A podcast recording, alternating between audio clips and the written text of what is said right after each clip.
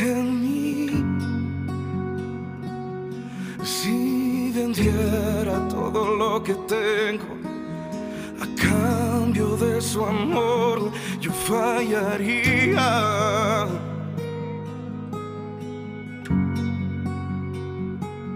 Porque su amor no se compra ni se merece. Su amor es un regalo, de gracia se recibe. Quiero conocer a Jesús. Quiero conocer a Jesús. Quiero conocer a Jesús.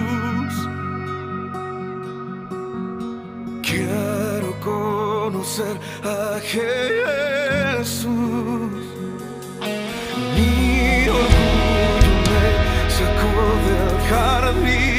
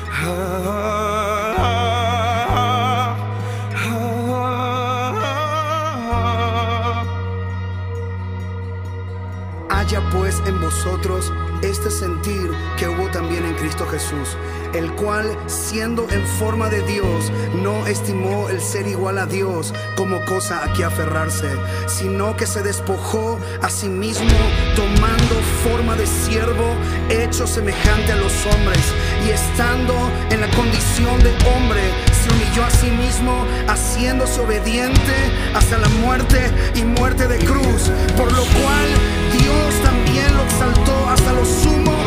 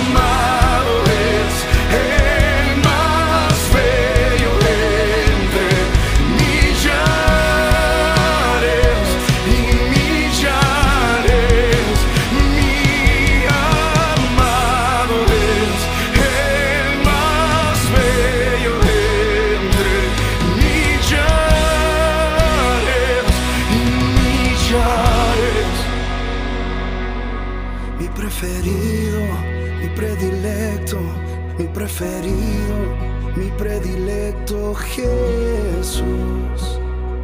Jesús, mi preferido, mi predilecto, mi preferido, mi predilecto Jesús.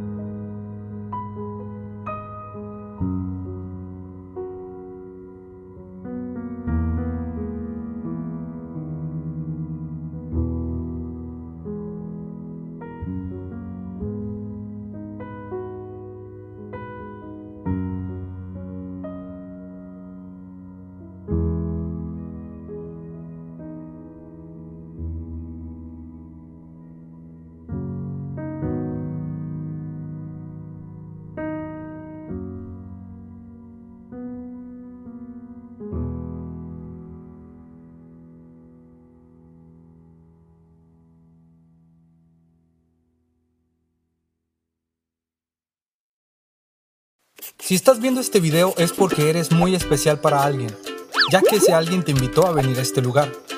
Posiblemente no tenías ni idea de lo que iba a pasar aquí o de lo que te iban a hablar. Así es que te lo explicaremos brevemente. ¿Listo? Este eres tú, o esta. Este es tu amigo, el que te trajo aquí y que seguramente te habló de un tal Jesús.